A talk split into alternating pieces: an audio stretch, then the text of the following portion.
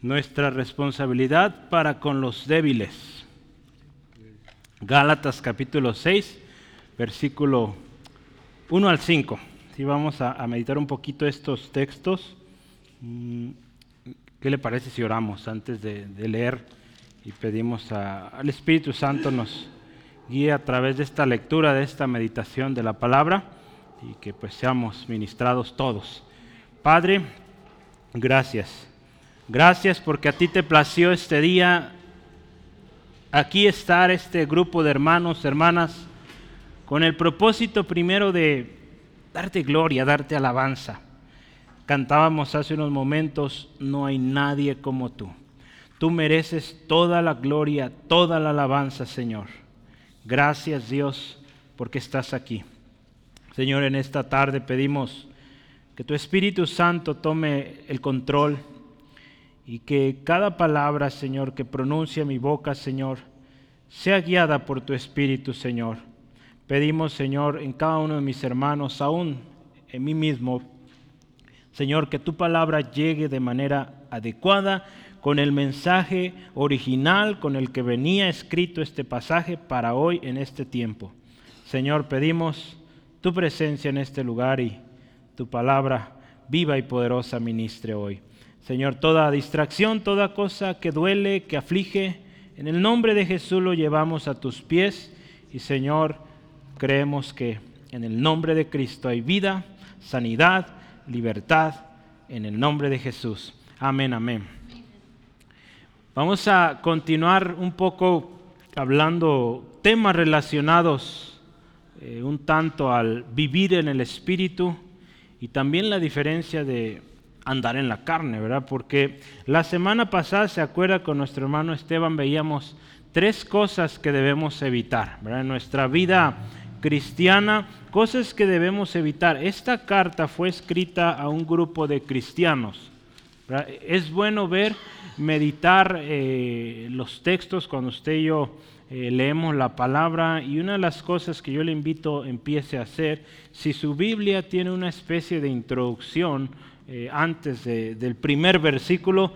Es bueno que lo leamos.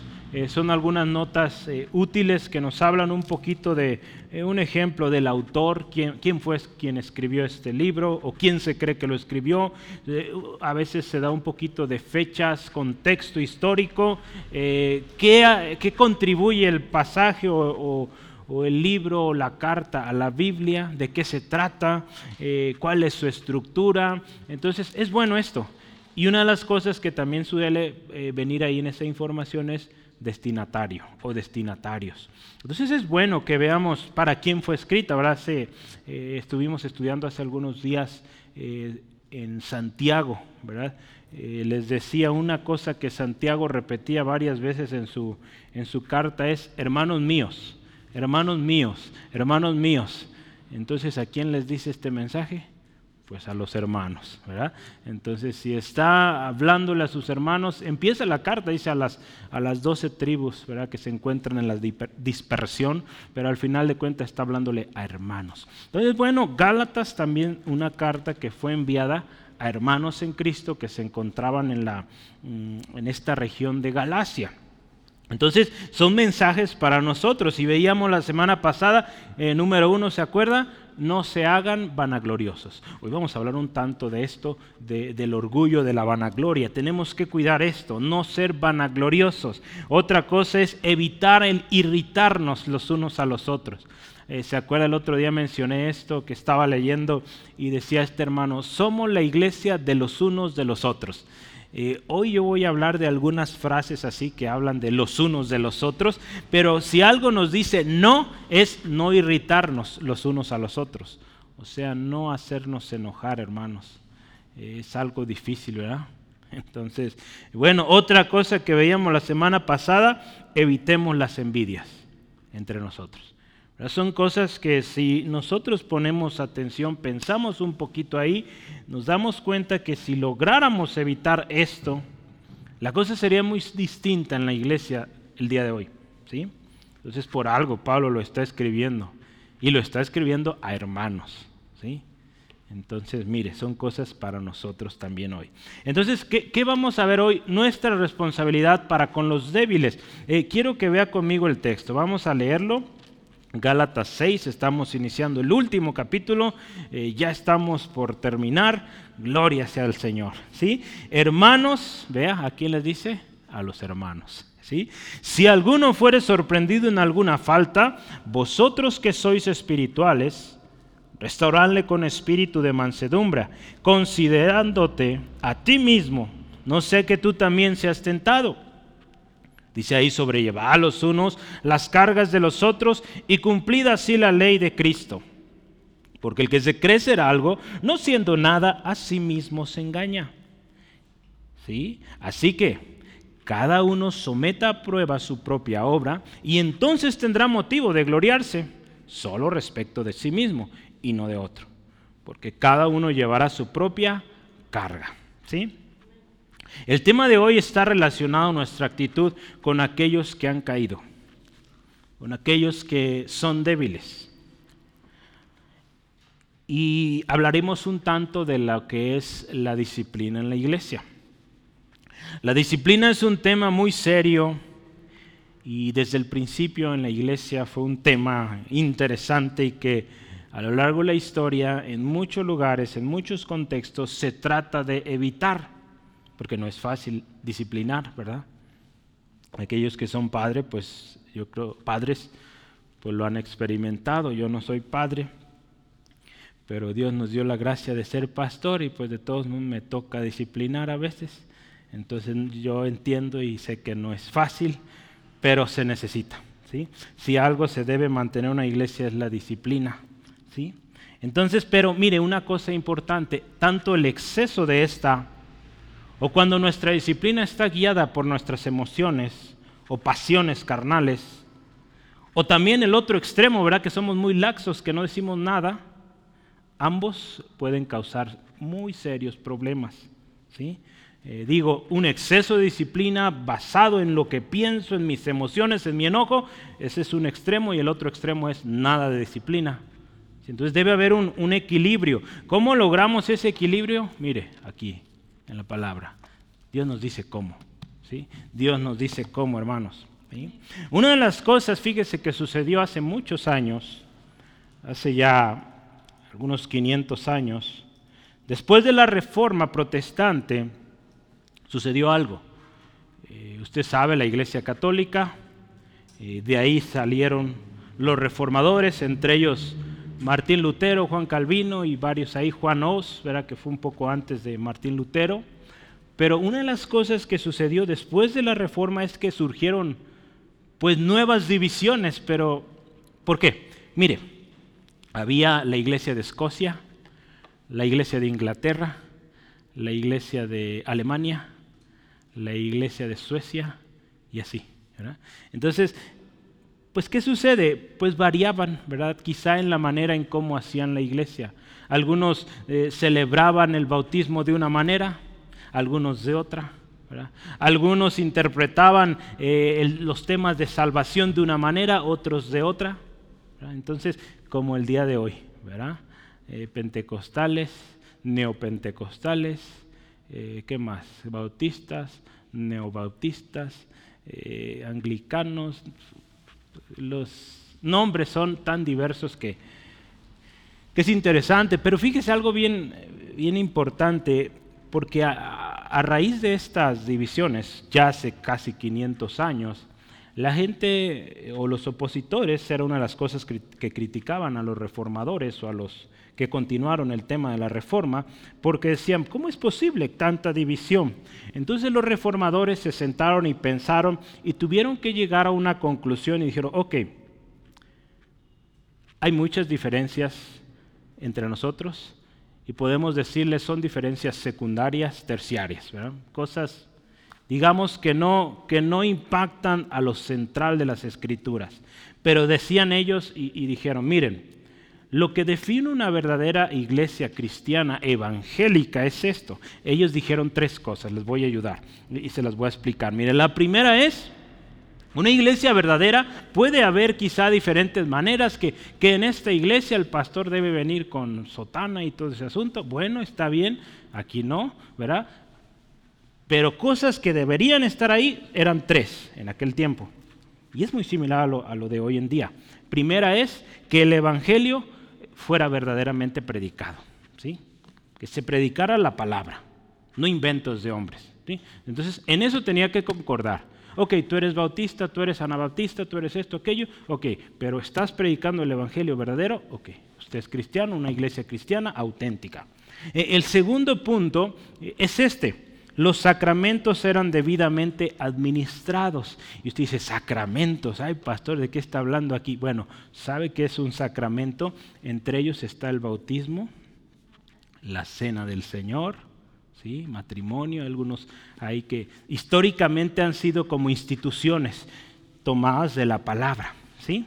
Entonces, eh, ellos decían, si vamos a hablar de la cena del Señor, por ejemplo, era de los más eh, mencionados ahí, de los más solemnes, ¿verdad? Por eso nosotros tomamos tanta seriedad en esto, porque es algo solemne. Y, y, si usted se fija, algunas de las iglesias, las personas que participan en la cena del Señor tienen que ser miembros y miembros registrados y miembros que firmaron un compromiso, ¿verdad? De que son miembros. Hay iglesias así. Digo, aquí no hemos implementado, yo creo, nunca eso. ¿verdad? Tenemos lista de miembros y todo, pero eh, sé de iglesias que hay un proceso riguroso, hay un proceso de entrevistas para ser miembro de una iglesia. Eh, usted dirá, ay, qué delicados, pero créame, se ahorran muchos, muchos problemas. Eh, porque es gente comprometida que dice, voy a ser miembro de esta iglesia, entonces me comprometo a la visión, me comprometo a lo que esta iglesia, a la que Dios me ha puesto. Claro, hay un proceso de oración, de confirmación, pero mire, esta era una segunda cosa. El bautismo, la cena del Señor, todas estas instituciones, celebraciones, reuniones semanales, por ejemplo, tenían que ser llevadas a cabo. Esa era la segunda cosa. Y la tercera, ¿sabe cuál era? La disciplina en la iglesia. Entonces e, ellos decían, una iglesia que tiene o que ejercita la disciplina es una iglesia válida. ¿Por qué es tan necesaria la disciplina, hermano, hermana? Porque si no la hay, una iglesia se desvía. Si no hay límites, si no hay orden en las cosas que se hacen en la iglesia, hermanos, eso se convierte en un relajo, eh, algo horrible. ¿sí? Y divisiones y más divisiones, cosas, herejías, tanta cosa que, que sucede hoy en día, ¿no? por no haber un orden. Entonces, mire, hoy en día, tratando de volver ya al 2023, vivimos en medio también de una diversidad tremenda de opiniones, que es tan evidente, y si usted y yo nos pusiéramos a contar, hermanos, cuántas denominaciones hay o subdivisiones de la iglesia evangélica, hermanos, yo creo que son miles, y no es que diez miles, tantísimas. Pero ¿saben qué? ¿Qué nos va a ayudar? Hay, una pregunta aquí que yo quiero hacer. ¿Qué nos va a ayudar a, a identificar la iglesia de Cristo y la que no es? Porque hoy muchos dicen ser cristianos. Verá las estadísticas donde dicen en tal país hay tantos cristianos, pues esos cristianos también incluyen los católicos, ¿sí? considerados también como cristianos. Entonces, ¿qué nos va a ayudar a identificar si una iglesia es de Cristo o no? Es sencillo. Aquella que sigue los principios de la palabra de Dios. ¿sí? En cada área de su vida. ¿sí? ¿Cómo es esto? Aquella iglesia que en lo individual, aquella iglesia que en lo familiar, aquella iglesia que en el trabajo, en la iglesia misma, en las relaciones, en los negocios, en la disciplina, en la conducta, en su estilo de vida, sigue los principios de la palabra de Dios. No es aquella iglesia que solo se reúne un domingo y, y pues todo bonito, un club ahí, pero entre semana es otra. No, es una iglesia que con su estilo de vida vive los principios de la palabra de Dios. Así usted y yo vamos a identificar aquella iglesia que es de Cristo y aquella que no es. Entonces fíjese, hoy hermanos vamos a meditar en unos minutitos en cuanto a esta forma, cómo vamos a, a tratar o cómo debemos tratar a aquellos que por su debilidad cayeron en una falta, que cayeron en pecado ¿Y cuál debe ser nuestra responsabilidad como cristianos? ¿verdad? Por eso estuve introduciendo un poco la disciplina, ¿verdad? porque vamos a hablar de esto. ¿sí? La disciplina, hermanos, es esencialmente, yo aquí anotaba para tres cosas. ¿Sabe para qué? Pues número uno, para guardar la integridad de la iglesia. ¿sí? La integridad de la iglesia, que no se nos divida. Cuando usted ejerce disciplina, cuida mucho ese tema de la eh, división, ¿verdad? porque usted puede identificar personas que podrían causar eh, división y usted aplica la disciplina, si esa persona se somete, se somete a Dios, claro está, primeramente a la autoridad que Dios ha puesto en la iglesia, esa persona va a ser sanada, quizá hay heridas en su corazón previas que necesitan ser sanadas para que cambie de actitud. Entonces, eh, es necesaria para guardar la integridad de la iglesia. La segunda cosa es, pues, para guardar el testimonio de la iglesia. ¿sí? Entonces, eh, la disciplina es necesaria para esto. ¿sí? Entonces, aquí en la iglesia hemos tenido que ejercer la disciplina en algunos escenarios eh, con el propósito de cuidar, pues, el testimonio de la iglesia, hermanos, que tanto se ha manchado. ¿sí? Entonces, acuérdense, consideremos esto. La iglesia, hermanos, es el cuerpo de Cristo. Y por lo tanto, ¿sabe qué? Usted y yo como iglesia representamos a Cristo aquí en la tierra. Por algo nos llaman cristianos, ¿verdad? Entonces imagínese afuera, usted y yo decir soy cristiano. Entonces por eso es súper importante la disciplina y que pongamos a pensar, ¿verdad? Y, y si nos ha tocado estar en disciplina, pues entender qué significa esto. Y lo último, fíjese, ¿Por qué la disciplina es importante? La disciplina siempre, siempre tendrá el propósito de restaurar a aquella persona que cometió la falta. Por eso vamos a hablar hoy de esto. Si vamos a disciplinar a alguien, no es con saña o con deseos de que pues, se sienta demasiado mal, que se vaya, no. Es con el propósito que esa persona sea restaurada, que vuelva al Señor. ¿sí? Tristemente a veces la gente no quiere. Prefiere tomar el camino de enojarse, apartarse, y pues ahí esa persona fue su decisión. Pero en la iglesia el propósito es restaurarle. ¿sí? Y cuando hemos ejercido disciplina, siempre se dice esto. Hay un propósito en esto. Y el deseo es que vuelvas a lo que hacías antes. Pero hay disciplina. ¿sí? Entonces, eh, pensemos un poquito en esto, ¿sí? Eh, yo le animo, vamos a empezar un tema interesante, yo le animo, disponga su corazón, un corazón enseñable, un corazón dispuesto y pues que está dispuesto a escuchar primero, a tomar y hacerlo en práctica y pues por consiguiente enseñarlo a otros. ¿sí? Entonces yo quiero empezar con esto. Dada esta introducción, número uno, restaurar al que cometió la falta. Vamos a empezar ahí, ¿verdad? Porque estamos hablando de nuestra responsabilidad. Entonces, ¿qué es nuestra responsabilidad? Pues dice primeramente en el versículo 1, restaurar, ¿sí?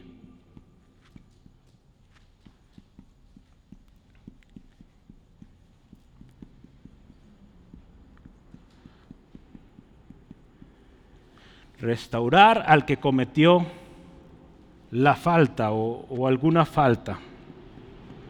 Vamos a pensar un ratito ahí en el versículo 1. Si usted se fija, inicia así, hermanos, ya veíamos esto, habla a los hermanos. Si alguno fue sorprendido en alguna falta, ustedes que son espirituales, restáurenlo, ¿verdad? Pero vamos a empezar esto, hermanos. Primero, se trata, hermanos, de una exhortación a la iglesia de una exhortación a los hermanos. Hay que analizar cada parte. Esto que vemos hoy es continuación de lo que nuestro hermano Esteban nos hablaba la semana pasada. ¿Se acuerda? Tres cosas que vamos a evitar. No ser vanagloriosos, no irritarnos entre nosotros y evitar envidias. ¿verdad? Entonces, es continuación. Si usted se fija en algunas Biblias, y la de usted tiene así, eh, no hay un cambio de tema o subtema, es el mismo, continúa, porque están ligados estos temas y lo que sigue también está ligado. Entonces, hay cierta congruencia, continuidad. Entonces, partimos de un principio bien sencillo, hermanos. Restaurar al que cometió la falta. Vamos a partir de algo. Somos hermanos, ¿sí o no? Somos hermanos en Cristo. Por tanto, como hermanos en Cristo, usted y yo nos debemos considerar unos a otros, debemos perdonarnos unos a otros y debemos amarnos unos a otros. Por lo tanto, si, si hablamos de restaurar, si hablamos de la disciplina, es porque somos hermanos, porque nos amamos. Un padre disciplina a su hijo porque le ama. Si no le amara, no le disciplinara. Entonces, vea, yo quiero dar algunos textos aquí. Primera de Corintios 8:13.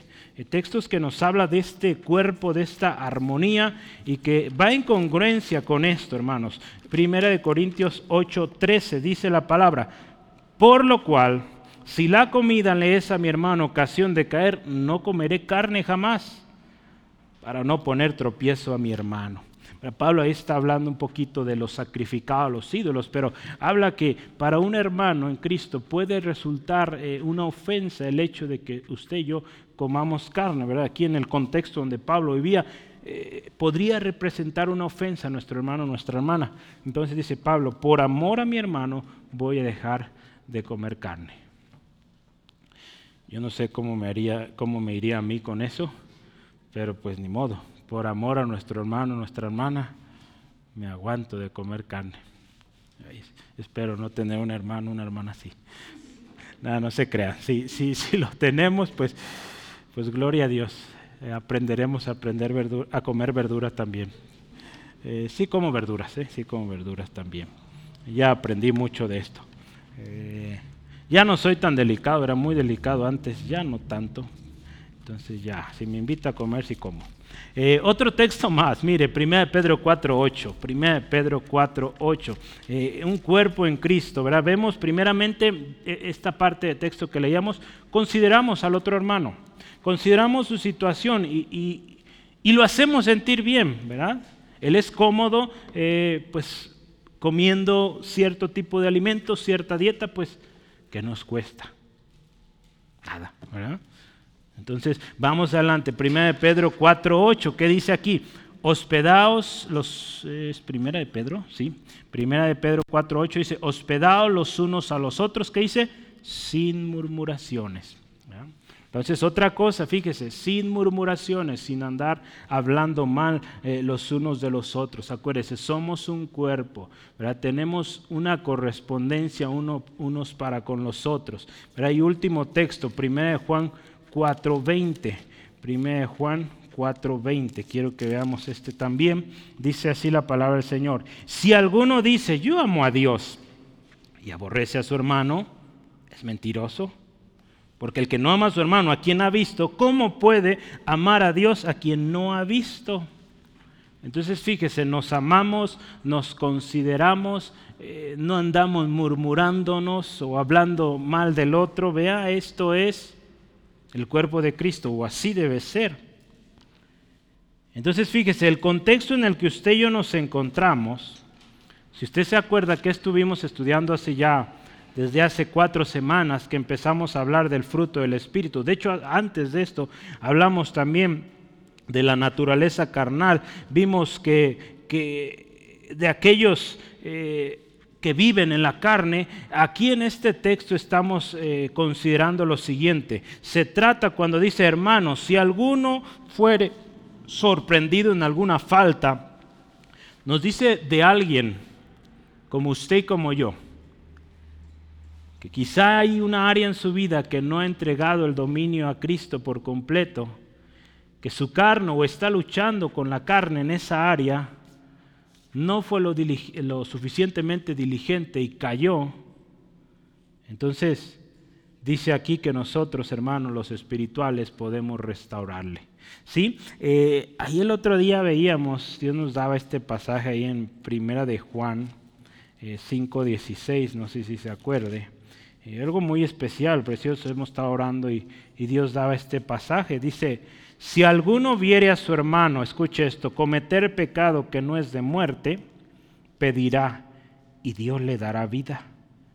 Esto es para los que cometen pecado que no es de muerte. Entonces vea, el poder que hay, hermano, en usted, en mí, con una actitud correcta ante el hermano que falló, ante el hermano que cometió una falta. Pero por eso aquí la palabra, y ahorita vamos a ver a más detalle, ¿por qué tenemos que tratarlos con mansedumbre? Porque si se fija ahí en Juan nos dice, oren por ellos y van a recibir vida, van a ser restaurados. Entonces vea el poder de la oración. La palabra de Dios, hermanos, es muy clara. Que todo pecado, tarde o temprano, hermano, sale a la luz. Lucas 8, 17 y números 32, 33. Tu pecado te alcanzará. ¿Sí? No hay algo que no sea revelado. Todo sale a la luz. Entonces, tenemos que entender esto y es importante, hermanos. Todo pecado saldrá a la luz. Entonces, antes de ocultarlo, pensemos esto. Entre más lo guardo, más mal va a ir después. ¿sí? Ve a David, como decía, mientras lo guardaba, mientras no lo confesaba, mis huesos dentro de mí, algo horrible sentía. ¿sí? Entonces, hermanos, nos conviene confesar nuestro pecado pronto. ¿Qué dice la palabra? El que encubre su pecado, dice, no prospera. Pero el que lo confiesa, o los confiesa, de hecho hablan plural, ¿eh? los confiesa y se aparta, alcanzará misericordia. ¿verdad? Proverbios 28, 13. Entonces, cuando dice un hermano que cometió falta, nos habla de alguien que, que ha caído. Y quizá hemos o somos nosotros mismos, hermanos, los que hemos cometido la falta. Vamos a pensar entonces, ¿qué se espera de los hermanos? ¿Sí? ¿Qué se espera de los hermanos cuando alguien comete una falta? ¿Qué es de los hermanos? ¿Qué dice ahí el texto continuando? Dice, vosotros que sois espirituales, vosotros que sois espirituales. Aquí Pablo, si usted y yo recordamos el contexto, ¿de qué nos estará diciendo los espirituales? los que viven en el Espíritu, ¿verdad? Hemos estado hablando esto, los que manifiestan el fruto del Espíritu, que podemos decir de otra manera, aquellos maduros. Gálatas 5, 22 al 23 vimos el fruto del Espíritu. Entonces dice, ustedes que son espirituales, ustedes van a restaurar a ese hermano. ¿sí? Podríamos pensar en una situación como esta. Un hermano que cometió una falta, cayó en pecado piense poquito. ¿Qué virtudes del fruto estaríamos usando con él, con ella? Podemos pensar el amor, ¿verdad? Pues luego, luego el primerito. Paciencia. Los de en medio, ¿se acuerdan? Benignidad, bondad. Mansedumbre también, ¿por qué no? Dominio propio, yo quiero agarrar el fajo y darle unas buenas, pero me tengo que esperar con paciencia. ¿Sí? De hecho, si se fija, creo que todo, todas las virtudes las vamos a ocupar ahí, ¿sí? Todas. ¿Sí? Entonces, vea, quiero leerle algo, escuche. A veces se dice que la iglesia cristiana, escuche esto, lo hemos oído, es el único ejército que dispara a sus propios heridos. ¿Ha escuchado este eso? Un pastor me preguntó al comienzo de mi ministerio, esto lo lee el hermano, lo decía el hermano Sproul, ¿Qué crees que es la iglesia? ¿Crees que la iglesia es un ejército o crees que es un hospital? Y dice este hermano, yo le dije, sí. Si la iglesia triunfante, o dice, si la iglesia triunfante alguna vez va a ser la iglesia triunfante, primero tiene que ser una iglesia militante, somos un ejército, ¿sí? Estamos en guerra, acuérdese. Estamos luchando contra principados, contra potestades, contra los gobernadores de las tinieblas de este siglo, contra huestes espirituales de maldad en las regiones celestes. Entonces, somos un ejército. Pero ¿sabe qué? También somos un hospital. Somos las dos cosas, hermanos. Y no debemos fusilar a nuestros propios heridos. Entonces, si vamos o si alguien cae, pues hay que restaurarle, ¿sí? levantarle. A veces que la disciplina tendrá que ser muy severa. Usted recuerda la carta o las cartas a Corintios, que tuvo que suceder con aquel hombre que estaba viviendo eh, en incesto. Tuvieron que despedirlo. Y en la segunda carta usted ve que este hombre entendió, se arrepintió y se sentía muy mal. Y Pablo le dice al hermano, hermanos, háganlo volver. Yo ya lo he perdonado. Ustedes también perdónenlo. ¿Sí? Vea. Pero el propósito desde el principio fue para que fuera restaurado. ¿Fue severo? Sí, fue muy severo. Y a veces, pues casi no a veces, casi siempre la disciplina va a ser fuerte. Porque pues dice la misma palabra, la disciplina no es motivo de gozo. Al principio. Entonces, vea esto, e-, es algo fuerte, hermanos, la disciplina, pero vale la pena, porque el objetivo es restaurar.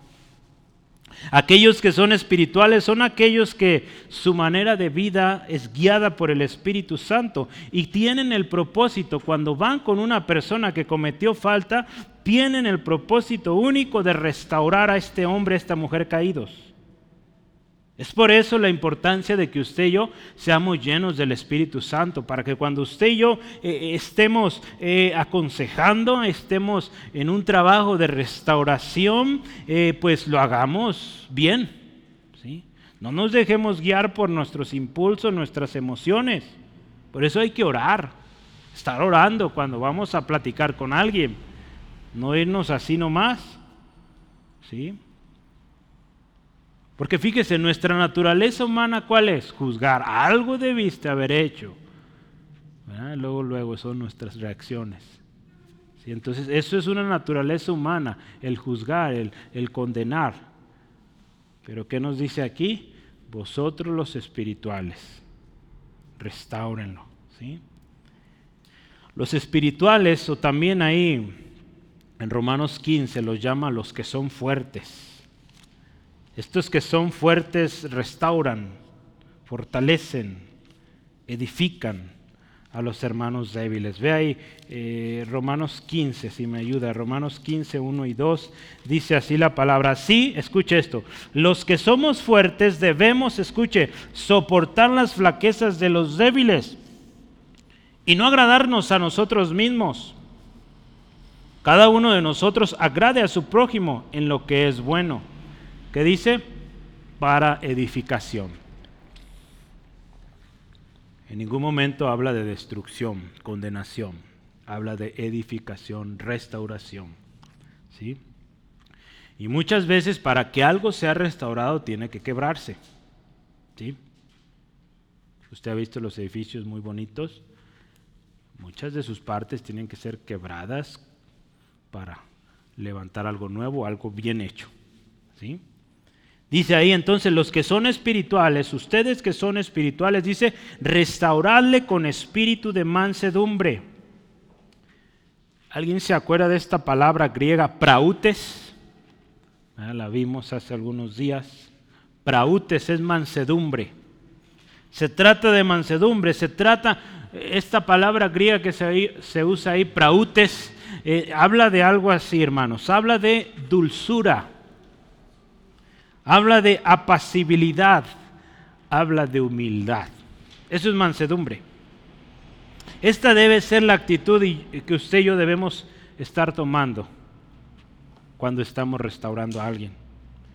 De hecho, hermanos, es parte importante de nuestra labor en el cuerpo de Cristo. Como hermanos en Cristo, esto debe ser algo embebido en nosotros, la mansedumbre. Entonces, si vamos a restaurar, pues que sea con mansedumbre. Primera de Tesalonicenses 5:14 dice así la palabra de Dios. Eh, escucha esto, también os rogamos, hermanos, que dice ahí, que amonestéis a los ociosos o a los flojos, que alentéis a los de poco ánimo, que sostengáis a los débiles, que dice ahí, que seáis pacientes para con todos. Esta es la actitud que debe haber para con aquellos que, que no andan bien, ¿verdad? Con paciencia. Cuando se trata, hermanos, de la disciplina en la iglesia, definitivamente, definitivamente es un tema difícil. Pero fíjese, cuando nos vamos a lo que dice la palabra de Dios, hacemos como dice la palabra, usted y yo podemos estar seguros de que lo que usted y yo estamos haciendo será para edificación. ¿Sí? Entonces nunca se vaya a una consejería sin su Biblia. ¿Sí? Lo aprendimos, yo creo se acuerdan nuestros estudios sobre consejería, siempre hay que ir con la palabra de Dios. El otro día estaba escuchando una enseñanza, eh, no se acuerda el hermano Steve, eh, consejos pastorales. Era una clase que daban hace mucho, ¿verdad? Eh, aquí en la iglesia, hermano Rogelio, y me gustó cómo lo llevaban porque llevaban casos prácticos y hablaban de, por ejemplo, el matrimonio de los Pérez. La esposa tiene problemas con el esposo. La esposa ya no aguanta al esposo. Dice que se va. Usted es la líder de ese grupo eh, familiar. ¿Qué va a hacer? Y ahí, hermanos, pues oro por ellos. Eh, ok, va a ir, hermano, vamos a orar.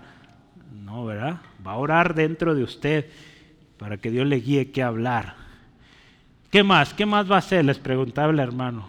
Y casi es igual que aquí, eh, cuando tenemos nuestra clase, nadie hablaba todos callados. A ver, hermanos, y también pasaba lo que a veces, bueno, eso no pasa aquí, pero no traían sus hojas, ¿eh? entonces ahí los estaba también regañando por no traer sus hojas. Pero bueno, ¿qué otra cosa decía? Una hermana contesta, pues le doy versículos de la Biblia. Muy bien, ¿qué versículos? No, pues, pues ya no supo qué contestar. Yo creo que se puso nerviosa. Pero qué importante, mire, llevar la palabra. ¿sí? Si usted va, va a aconsejar, que su consejo siempre lleve palabra de Dios, hermanos, porque esto va a ser efectivo. ¿Sí? Porque la palabra de Dios va a estar ahí. Dice, es espada de dos filos, más cortante, penetrante, que entra a lo profundo. Entonces usted da esa palabra y ahí va a estar, hermanos. Esa palabra, redarguyendo, redarguyendo. Quizás sea lo único que usted diga, pero esa palabra tiene el poder para cambiar. Entonces, eh, pero si vamos de la otra manera, llevando filosofías, llevando psicología, llevando métodos humanos, pues eh, no va a funcionar. Podrá temporalmente mover emociones, pero lo único permanente y que va a traer solución es la palabra de Dios. Entonces, hay que hablar la palabra. Jesús, hermanos, nos enseña cómo llevar a cabo la, la disciplina. Yo quiero que meditemos eh, unos minutitos, tenemos tiempo, Mateo 18. Yo quisiera que veamos esta enseñanza de Jesús sobre la disciplina. Eh, Mateo 18, 15 en adelante. Acuérdense, estamos hablando de restaurar al que cometió la falta. ¿Cómo vas a restaurar a alguien que cometió falta, hermanos? Lo más seguro es que se necesite disciplina. Y, más si esta persona está sirviendo en un área eh, en la iglesia. Con más razón eh, pues requiere disciplina, ¿sí? porque es una persona que ya se le había dado confianza y incurrió en una falta por descuido, no sabemos, pero se requiere disciplina. Entonces veamos qué nos enseñó Jesús sobre la disciplina. Mateo 18, versículos 15 al 20. Vamos a meditar poco a poquito. Dice, por tanto, si tu hermano peca contra ti, tu hermano, ¿verdad? Tu hermano, ve y reprende, repréndelo estando tú y él a solas.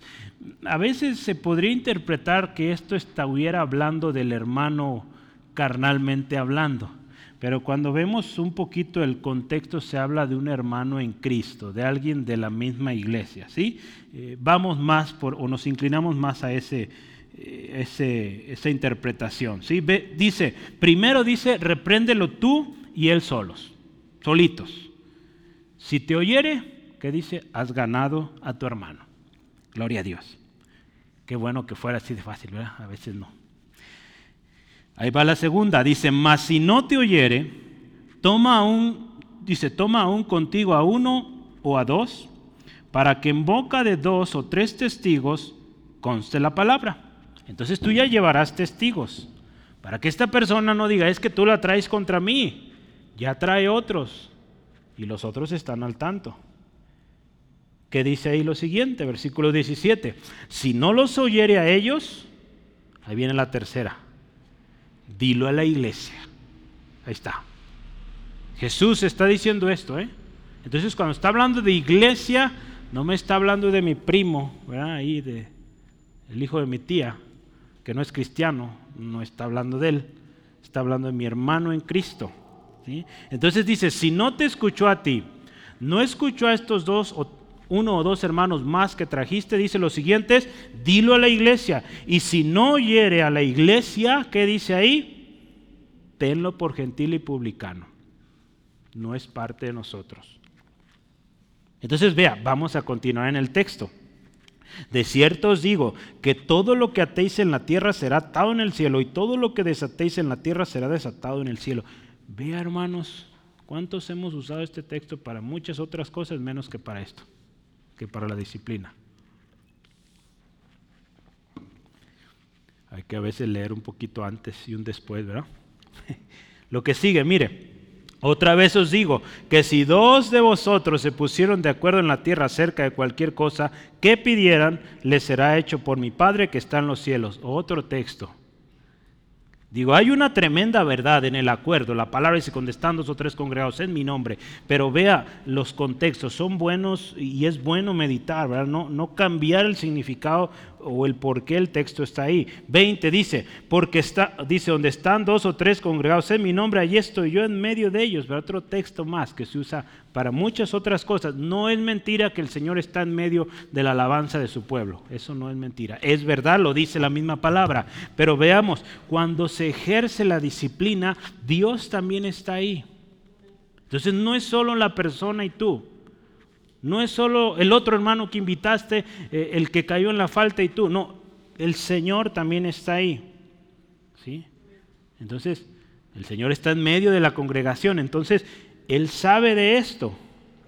Y si se ejerce una, una disciplina atando ahí o, limitando a una persona, pues en el cielo también hay ese límite. Hasta que esa persona se arrepiente hay una actitud, hay un fruto de arrepentimiento, ese límite se quita y se le permite volver. Se desata, puede volver a entrar. ¿sí? Entonces vea en qué contextos tenemos estos pasajes. Entonces vea, restaurarles con espíritu de mansedumbre, con humildad, con dulzura, con apacibilidad, ¿verdad? pero con firmeza, con la palabra de Dios. ¿sí? ¿Y qué dice cierra este pasaje, versículo 1, considerándote o considerándose a sí mismo. Hermanos, el ejercicio de la disciplina y restauración es muy importante. Pero sabe que cuando usted y yo lo ejerzamos, también pensemos en nosotros. Esto nos va a ayudar a saber que nosotros también fallamos. ¿sí? que si el Señor nos da la gracia de estar en autoridad y que nos toque ejercer la disciplina, crea que a veces uno dice, a mí no me gustaría estar en esto, pero pues ya me toca, pero hay que ir con esa actitud, considerándonos a nosotros mismos, ¿verdad? Que nosotros también fallamos. Yo quisiera empezar con algo aquí. ¿Se acuerda de la regla de oro que enseñó Jesús? Todas las cosas que queráis que los hombres hagan con vosotros, así también hacer vosotros con ellos. Mateo 7:2. Si entonces cuando usted y yo vamos a disciplinar a alguien, pensemos un poquito, ¿cómo me hubiera gustado o me gustaría que a mí me disciplinen? Pensemos un poquito. Después, acuérdese, una vez que pensamos esto, recordemos una cosa muy importante que si usted y yo somos más espirituales, o como dice Pablo ahí en Romanos, somos más fuertes, ¿sabe por qué es? Porque nuestra fuerza viene de Dios, no de nosotros. No somos más fuertes porque nosotros comimos más verduras o porque tomamos más chocomil, no hermanos, sino porque la gracia de Dios con nosotros, ¿verdad? La fuerza de Dios con nosotros, ¿sí? Entonces, acuérdese que sin Él nada somos. Nada podemos hacer y somos, fíjese, sin el Señor somos presa fácil del maligno. Por lo tanto, hermanos, nuestra actitud cuando estamos restaurando al caído no debe ser ni de acusador ni de juez. Acuérdese, el juez justo será y es nuestro Señor. Nuestra actitud tiene que ser de mansedumbre y humildad. Ahí en Mateo 7, 1 al 3. Vea qué dice ahí. Mateo 7, 1 al 3 dice, no juzguéis para que no seáis juzgados, porque con el juicio con que juzgáis seréis juzgados, y con la medida que medís os serás medido. ¿Y por qué miran la paja que está en el ojo de tu hermano y no echas de ver la viga que está en tu propio ojo? Si esto nos lleva a meditar y, pensar, hermanos, cómo vamos a ir y enseñar a alguien. Yo quisiera que pensemos también en un ejemplo más. Ya vimos el ejemplo o cómo Jesús nos enseña sobre la disciplina. Hay una historia en la Biblia, una palabra que dio un profeta cuando alguien pecó. Y es la historia de Natán y David. Ahí en segunda de Samuel, si, si gusta, me acompaña, vamos a leer algunos versículos para meditar un poquito cómo ejerció eh, Natán o cómo dio Natán la palabra fuerte que venía de parte de Dios a David. Acuérdese, David, el hombre conforme al corazón de Dios, falló. Entonces vea, usted y yo también podemos fallar. Pero vea, si algo nos enseña aquí Natán, lógicamente guiado por el Espíritu de Dios, pues nos enseña cómo dirigirnos a aquel que ha cometido una falta. Vea esta historia, ponga mucha atención en los detalles, ¿sale? Eh, segunda de Samuel 12, dice así, Jehová envió a Natán a David y viniendo a él le dijo, ¿qué podemos aprender ahí? Natán es un hombre que está atento a la voz de Dios. Entonces, primero, usted y yo tenemos que estar atentos a lo que Dios dice. Y si vamos a ir con aquel que cometió la falta, primero debimos haber recibido palabra de Dios para dar. Y si no la ha recibido, espérese. Dios le va a dar palabra. No se desespere. Dios tiene el tiempo. ¿sí? Entonces, primero, un hombre que escuchó a Dios. ¿Y cómo viene después? Viene a David y dice, empieza con una historia. Había dos hombres en una ciudad, el uno rico y el otro pobre. El rico, el rico tenía numerosas ovejas y vacas, pero el pobre no tenía más que una sola corderita que él había comprado y criado y que había crecido con él y con sus hijos juntamente, comiendo de su bocado y bebiendo de su vaso y durmiendo en su seno, y la tenía como a una hija. Y vino uno del camino al hombre, vino uno de camino, vino uno de camino al hombre rico, y éste no quiso tomar de sus abejas y de sus vacas para guisar para el caminante que había venido a él, sino que tomó la oveja de aquel hombre pobre y la preparó para aquel que había venido a él. Entonces se encendió en furor David en gran manera contra aquel hombre y dijo a Natán, vive Jehová, que el que tal hizo es digno de muerte y debe pagar la cordera con que dice con cuatro tantos porque hizo tal cosa y no tuvo misericordia. Vea, pero cómo inició Natán con una historia llegando al corazón de David por lo que había hecho. Y entonces dice siete ahí, dijo Natán a David, tú eres aquel hombre. Punto, ahí está. Chispas, imagínense un baldazo de agua fría que le cayó a David ahí. Así ha dicho Jehová, Dios de Israel, yo te ungí por rey sobre Israel y te libré de la mano de Saúl. Y continúa ahí la palabra, ¿sí? Puede leer usted toda la historia, pero vea cómo llegó con una historia con un mensaje de parte de Dios. Cuando el rey considera y analiza, entiende la situación, tú eres ese hombre. Y empieza ahí a hablarle. Dios te dio esto. Tú estabas allá entre las ovejas y Dios te puso como rey. Entonces, tienes una responsabilidad grande. Y ahí usted puede ver, seguir ahí la instrucción. Pero vea, ¿qué nos enseña aquí? Este, esta porción de la escritura. Alguien que escucha a Dios, alguien que es sensible, que es humilde, que tiene mansedumbre, ¿verdad? Entonces, que es paciente, no fue directo, ay David, Dios te va a castigar por eso. Empieza con una historia. ¿Cómo hermano? ¿Cómo andamos? Dice, ya nos vamos, ya mero. Vamos a la mitad, bueno, menos de la mitad, pero ahí vamos. Número dos, eh, ya estos puntos son un poquito más eh, cortitos. Ya vimos primero restaurando al que cometió la falta. Número dos, sobrellevar las cargas. Sobrellevar las cargas. los unos de los otros. Ahí está, mire.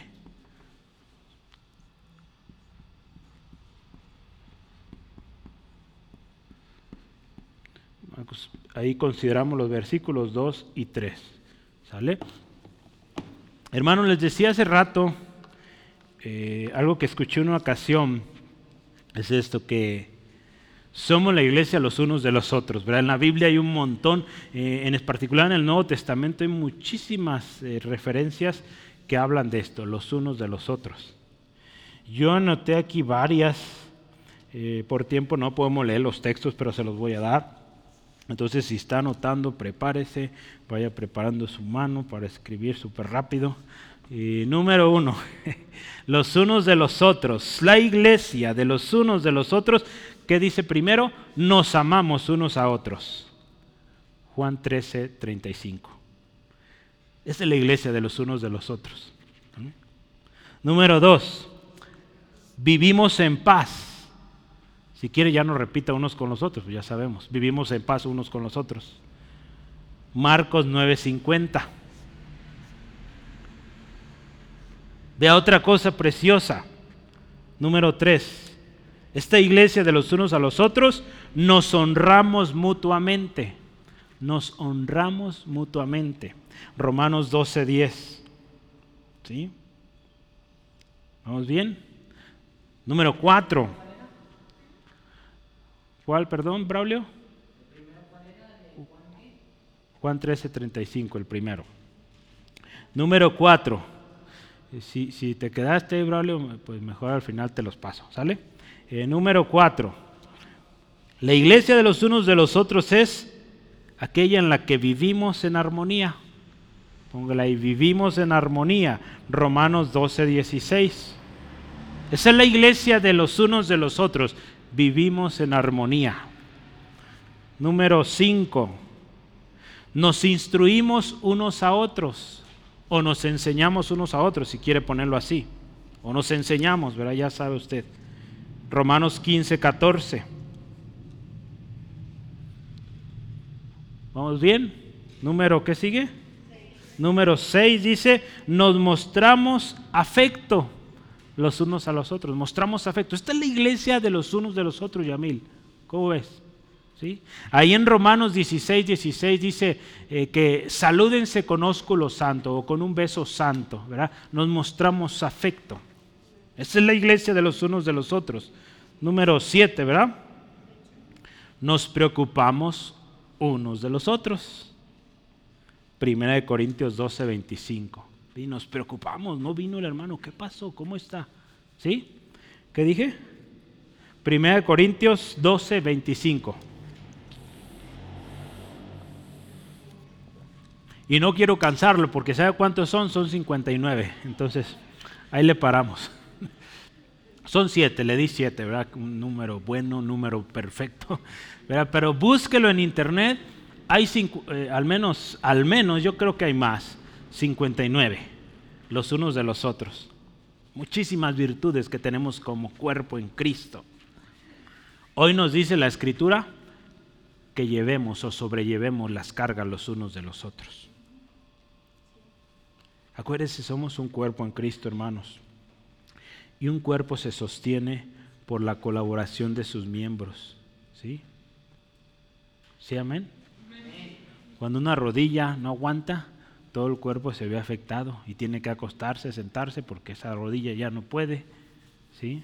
Entonces, nos necesitamos unos a otros.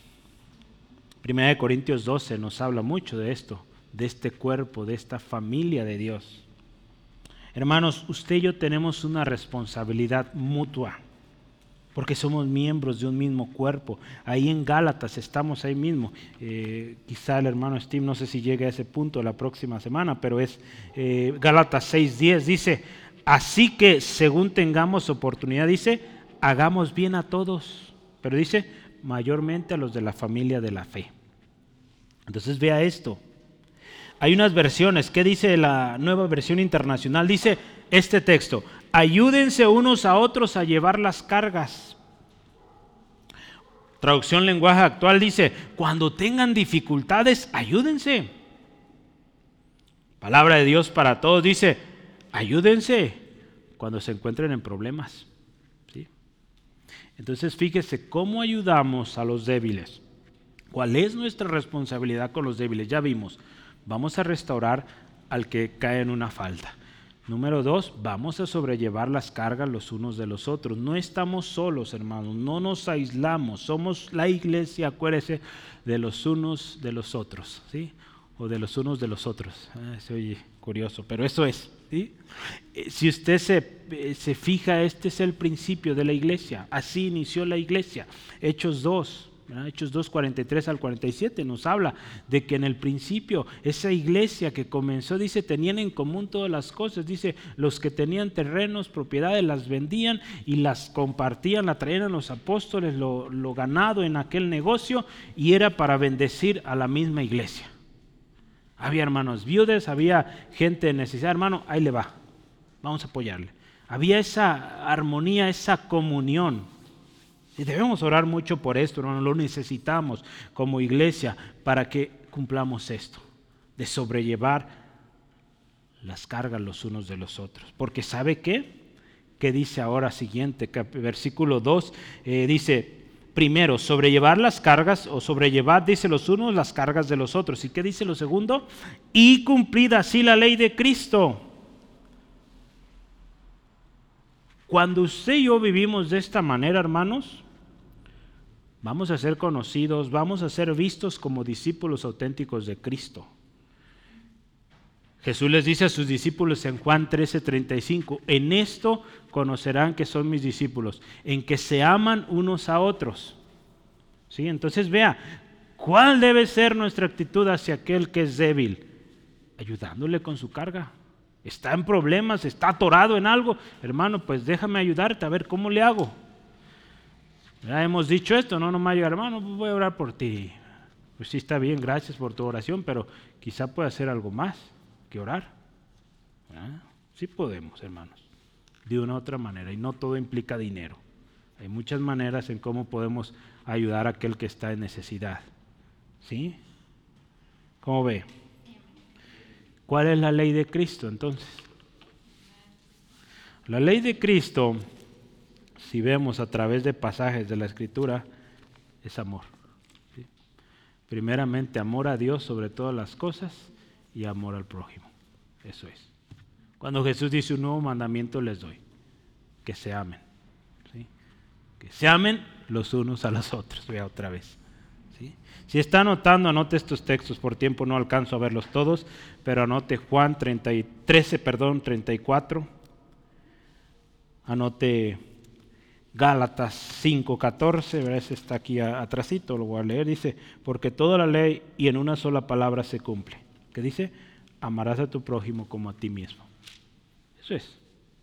Amar a nuestro prójimo. Esa es la ley de Cristo. Mateo 22, 37 al 34. Jesús está siendo cuestionado eh, sobre cuáles son los mandamientos más importantes. Amar a Dios sobre todas las cosas y amar al prójimo. Mateo 5, 43 al 44 también se está ahí anotando. Esta ley de Cristo está fundada primeramente en el amor que el Padre tuvo a la humanidad, el amor que Cristo tuvo por nosotros. Nos dieron un ejemplo, si vemos en Jesús, de un amor sobre todas las cosas a su Padre y a los demás, incluso a sus enemigos. Ya cuando hemos estado aprendiendo a orar, Jesús oró por sus enemigos, por aquellos que lo ofendían, que dice, Padre, perdónalos hasta el último momento, después de golpeado, bufeteado, maltratado horrible, Padre, perdónalos porque no saben lo que hacen. Si algo nos enseñó Jesús es el amor. ¿Y qué termina el versículo 3? Vamos a ver ahí. Porque el que cree o el que se cree algo o cree ser algo, dice, no siendo nada, a sí mismo se engaña, hermanos. Yo aquí puse con signos de admiración, cuidado con el orgullo. Recordemos, hermanos, que lo que somos es por la vida, por Jesucristo. Porque dice la palabra ahí en Juan 15:5, separados de mí, nada pueden hacer. Entonces, si somos algo, usted y yo es por la vid, es porque estamos pegados a la vid. De otra manera, pues no. Ahí Santiago 1.22 nos dice eh, de este que, que escucha la palabra es oidor, pero no hacedor. Y dice, es como que se mira al espejo y, ve su rostro natural y después se va y se olvida. Eh, se está engañando a sí mismo, nomás escuchando, escuchando y no haciendo. Entonces aquí también en este texto que vemos hoy, hermanos, si no amamos a los demás y no los vemos como mayores a nosotros, no somos nada. Y nos engañamos a nosotros mismos.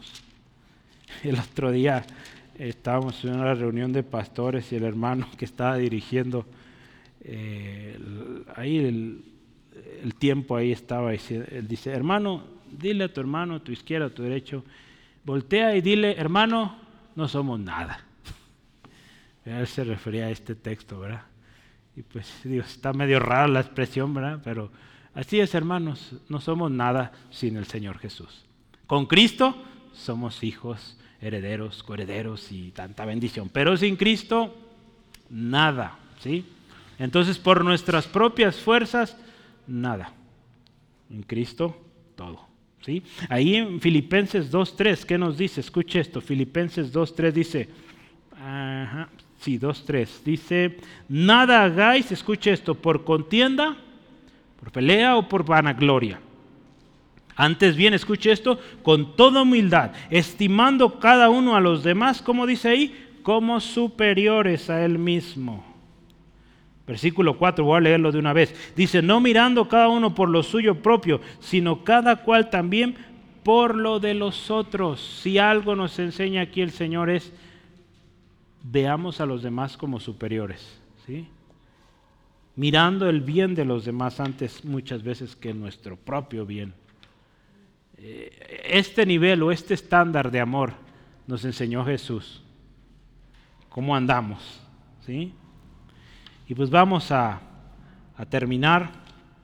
Eh, último tema, dice versículos 4 y 5. Lo último, sometamos a prueba nuestra obra.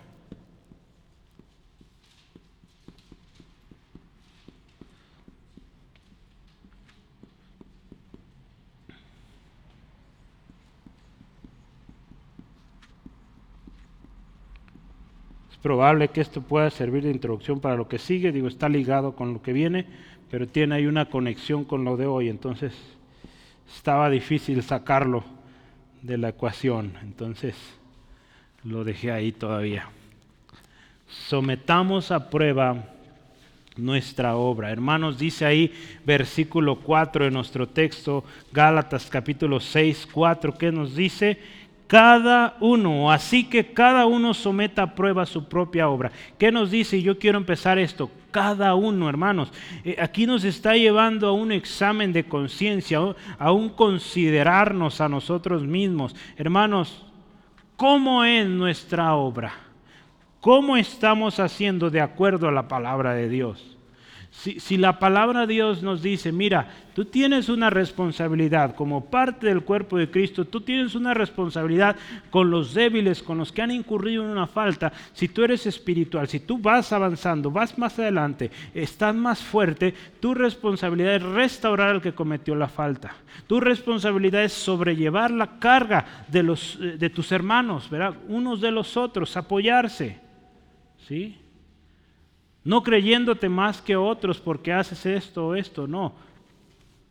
Sin Cristo, acuérdate, no somos nada. Entonces cada uno pensemos, de acuerdo a la palabra, de acuerdo a estos parámetros de un cristiano, de un miembro del cuerpo de Cristo, cómo andamos. Si nos hicieran un examen hoy de cómo estamos de acuerdo a la palabra, saldríamos,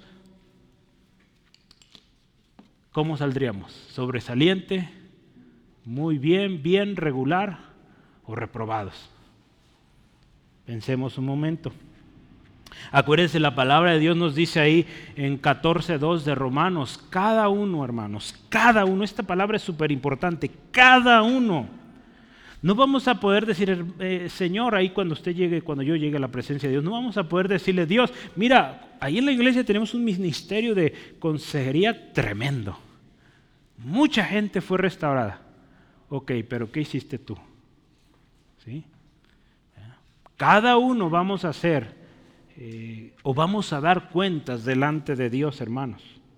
En Primera de Corintios 3:13 dice que la obra de cada uno, dice, será manifiesta o se hará manifiesta. Eh, dice, aquel día la declarará. Será, dice, por el fuego que será revelada. ¿Sí? El fuego la, eh, la probará, dice ahí. ¿Sí? Entonces, cada uno. ¿sí? No podremos llegar, es que mi papá y mi mamá, muy buenos cristianos. Tú, yo, hermanos, cuando estemos ahí delante de la presencia de Dios, no tenemos quien nos ayude, nosotros solitos, delante de Dios, cómo hicimos, cómo vivimos. Otras versiones en este texto dice, cada uno examine su propia conducta y si tiene algo de qué presumir, que no se compare con nadie. La palabra de Dios para todos dice, cada uno debe evaluar sus propios actos y estar satisfecho de sus logros, ¿sí?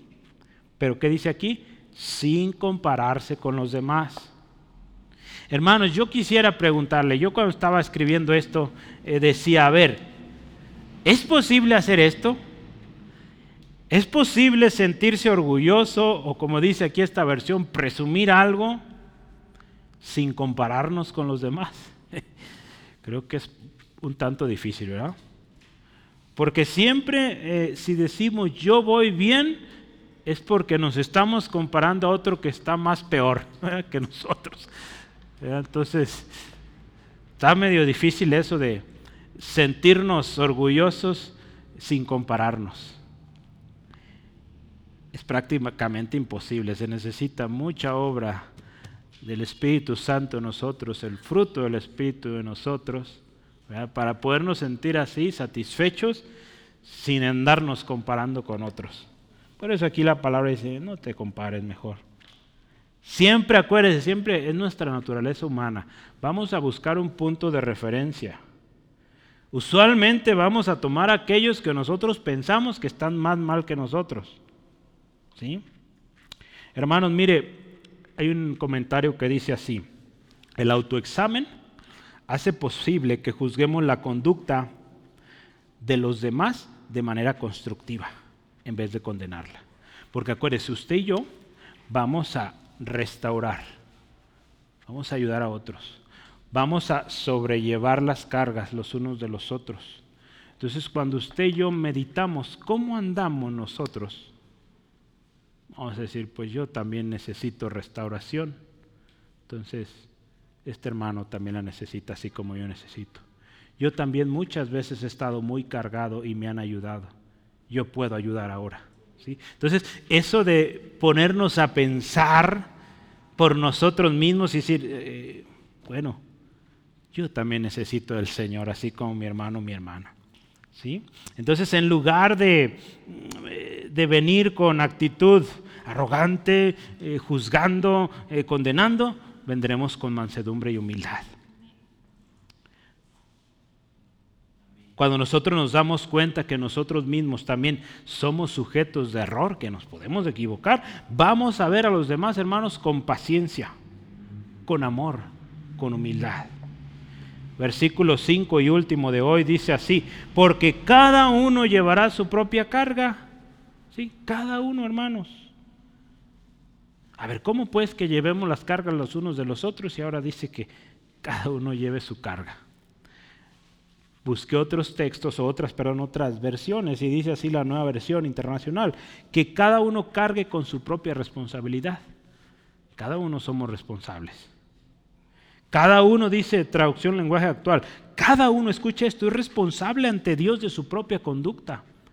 Por eso aquí la palabra nos dice, cuida tu conducta, ¿verdad? Con estas palabras. Cada uno es responsable, hermanos. ¿Cómo estamos ejerciendo esta responsabilidad? Por eso nuestro tema hoy se llama nuestra responsabilidad, porque usted es cristiano, amén. usted es miembro del cuerpo de Cristo. Entonces usted y yo tenemos una responsabilidad de cuidar de aquellos más débiles. Hermanos, esto va en total congruencia con la palabra de Dios. La palabra de Dios es tan clara, hermanos, y, lo vemos así. Cada uno va a dar cuentas a Dios. Dice la palabra ahí en Ezequiel, eh, el alma que pecare, esa, ¿qué dice? Esa morirá. Y dice, ¿sabe qué dice ahí también? El Hijo no llevará el pecado del Padre, ni el Padre llevará el pecado del Hijo. Entonces, cada uno, cada uno, ¿sí? ya hablamos mucho del cada uno. Cada uno vamos a dar cuentas. Cada uno dará cuenta por separado. Pudimos hacer muchas cosas juntos, en comunidad. Pero en el día final, hermanos, cada uno daremos cuentas y recibiremos pues recompensa de acuerdo pues aquello que hicimos. ¿sí? Segunda de Corintios 5, 10, ¿qué nos dice? Escuche esto. Porque es necesario, escuche, que todos nosotros comparezcamos ante el tribunal de Cristo ¿Y qué dice ahí? Para que cada uno, para que cada uno reciba según lo que haya hecho mientras estuvo en el cuerpo, sea bueno o sea malo. Si entonces, si hay algo, hermanos, por nuestras obras, si hay galardón por nuestras obras, no para ganar salvación, no, no, no, no, pero sí para un galardón, ¿verdad? Porque dice, cada uno va a recibir según lo que hizo, bueno o malo, según lo que hizo, va a recibir. En cuanto a nuestra responsabilidad, hermanos, para con los débiles, veamos, volteémonos a nosotros mismos. Hermanos, hagamos todo siempre para edificación y con un espíritu de mansedumbre. ¿sí? Y Dios nos exhorta en esta tarde, mirad por vosotros mismos, para que no perdáis el fruto de vuestro trabajo, sino que recibáis el galardón completo dice aquí la palabra, cualquiera que se extravía y no persevera en la doctrina de Cristo, hablamos de esto hace rato, no tiene a Dios. El que persevera en la doctrina de Cristo, este sí tiene al Padre y al Hijo. Si alguno viene a vosotros y no trae esta doctrina, no le recibáis en casa, ni le digáis bienvenido, porque el que dice bienvenido participa en sus malas obras. Segunda de Juan 8 al 11 es un capítulo nomás. Entonces vea, ¿qué nos dice aquí esta exhortación de la palabra? Miremos por nosotros mismos. Bravo, espérame un poquito. Miremos por nosotros mismos. ¿Verdad? Qué importante que meditemos. Dios nos ha dado algo tan precioso y es esto, una familia, un cuerpo al que usted y yo pertenecemos, un lugar donde vamos a desenvolver una función importante, vital, pero hagámoslo bien. Hoy la exhortación es para nosotros, no es para el vecino, es para los hermanos en Cristo. ¿Cómo estamos tratando a aquel que pecó? Tenemos una responsabilidad, acuérdense, los unos con los otros. Cuando restauramos a alguien, acuérdense, dice, con espíritu de mansedumbre. Necesitamos ser llenos del Espíritu Santo primero. Segundo, ir con este espíritu de mansedumbre, que la mansedumbre pues es fruto del Espíritu en nosotros y nunca olvidemos considerarnos a nosotros mismos. Acuérdese, somos la iglesia los unos de los otros. Nos debemos unos a los otros, hermanos. ¿Sí? Dice ahí, el Señor Jesús vino estableció un cuerpo. Y este cuerpo, hermanos, tiene que, unido, dar fruto, unido, crecer y unido, ser eficaz. ¿sí? En nuestro servicio a otros, considerémonos. Seamos obedientes, hermanos, de amar al prójimo como a nosotros mismos, sirviéndonos por amor, viendo a los demás como mayores a nosotros. Sí, tengamos mucho cuidado, veíamos, del orgullo porque dice aquí nos engañamos a nosotros mismos, pensando que somos algo cuando no somos nada sin el Señor. ¿Sí? Somos lo que somos, acuérdese, porque estamos en la vida. ¿Sí? Y toda la gloria para Él. ¿Sí? Estemos hoy a cuenta, yo le invito y hagamos un examen de conciencia. Pensemos cómo andamos y hagamos compromiso al Señor de, Señor, yo quiero cumplir con esta responsabilidad. Acuérdense, si algo aprendimos hace algún par de domingos es que podamos llegar a la presencia de Dios diciendo, Padre, te di gloria. Hice lo que dijiste que hiciera. ¿Sí? Vamos orando. Padre, te damos gracias por tu infinita misericordia y gracia. Gracias, Señor, por tu palabra hoy que nos ministra, tu palabra tan poderosa, tan efectiva, tan eficaz, que con el propósito, Señor, de edificarnos hoy, pues quizá está redarguyendo áreas en nuestra vida, está convenciendo áreas que hemos estado batallando Hoy Señor damos gracias. Hoy Señor Jesucristo te damos gracias por, por habernos hecho parte de esta familia. Y como parte de esta familia nos debemos unos a otros. Es un cuerpo, somos un cuerpo en ti Jesús. Señor, ayúdanos a actuar como tal. Señor, hoy también queremos estar a cuentas. Si con nuestras actitudes o nuestra manera de ejercer disciplina o trato a los demás, o aquel que falló, lo hicimos mal, fuimos juzgando, criticando, divulgando. Hoy pedimos perdón, Dios. Límpianos. Hoy consideramos que nosotros también necesitamos de ti. Espíritu Santo, guíanos. Danos sabiduría para efectuar la disciplina la restauración con mansedumbre y siempre con el único propósito de que esa persona vuelva, de que esa persona sea restaurada. Gracias Señor, porque tu Espíritu está en nosotros y el fruto del Espíritu en nosotros se manifiesta para que podamos hacer la obra que tú nos llamaste a hacer.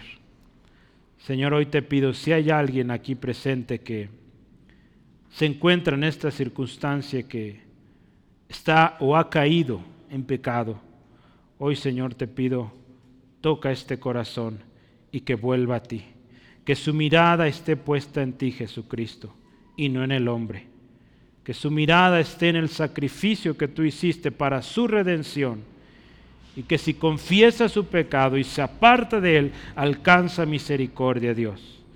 Tu palabra dice que si confesamos nuestros pecados, tú eres fiel y justo para perdonarnos y limpiarnos de toda maldad. Hoy, Señor, gracias por salvación, por vida.